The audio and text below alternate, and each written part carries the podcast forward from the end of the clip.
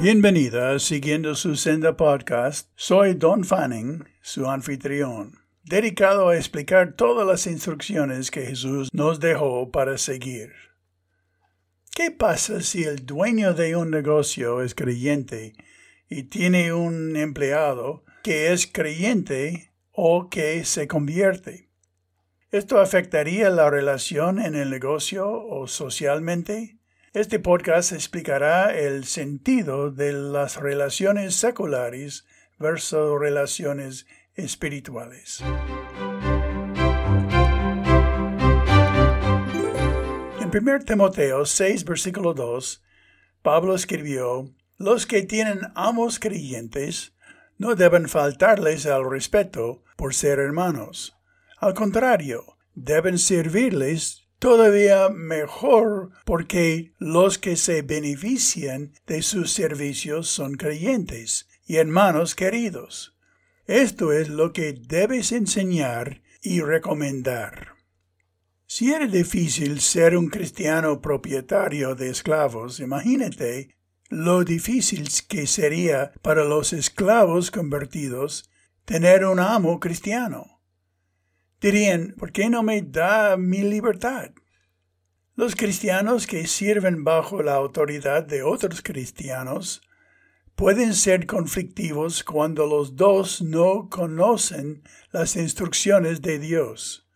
La regla es que todos mantengan sus distinciones sociales a pesar de su igualdad espiritual. Un esclavo o empleado podría ser anciano de la iglesia y tener como discípulo a su amo o jefe recién convertido.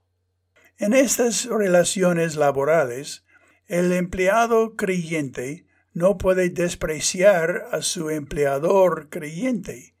Faltar al respeto significa ser irrespetuoso, menospreciar, o devaluar o disminuir la autoridad de los empleadores cristianos por ser espiritualmente iguales. Una relación de trabajo secular no es una relación de iglesia. No podemos pretender tener privilegios especiales, sino que más bien debemos servirles aún más.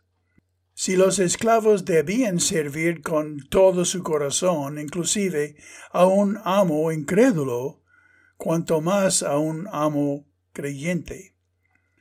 Los creyentes debemos servir obedientemente a nuestros empleadores, cumpliendo todas las tareas, honrándolos respetuosamente y debemos hacerlo sincera y voluntariamente no a regañadientes, sino como a Cristo, diligentemente, no con servicio que se ve, ni alardeando y espiritualmente, haciendo la voluntad de Dios desde el corazón.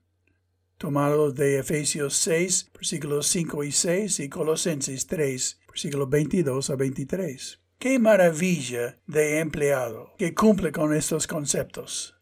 Pablo concluye que las iglesias deben continuamente enseñar y exhortar o predicar estos principios.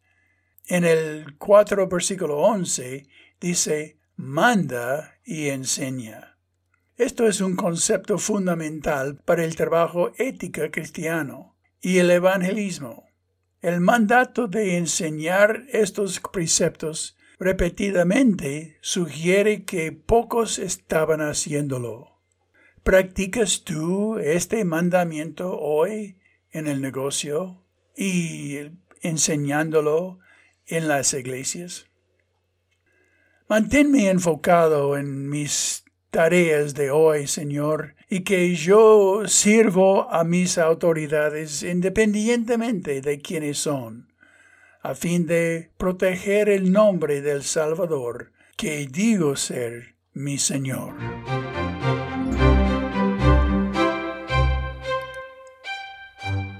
Gracias por haber escuchado este podcast y si ha sido una ayuda en tu vida, compártelo con sus amigos.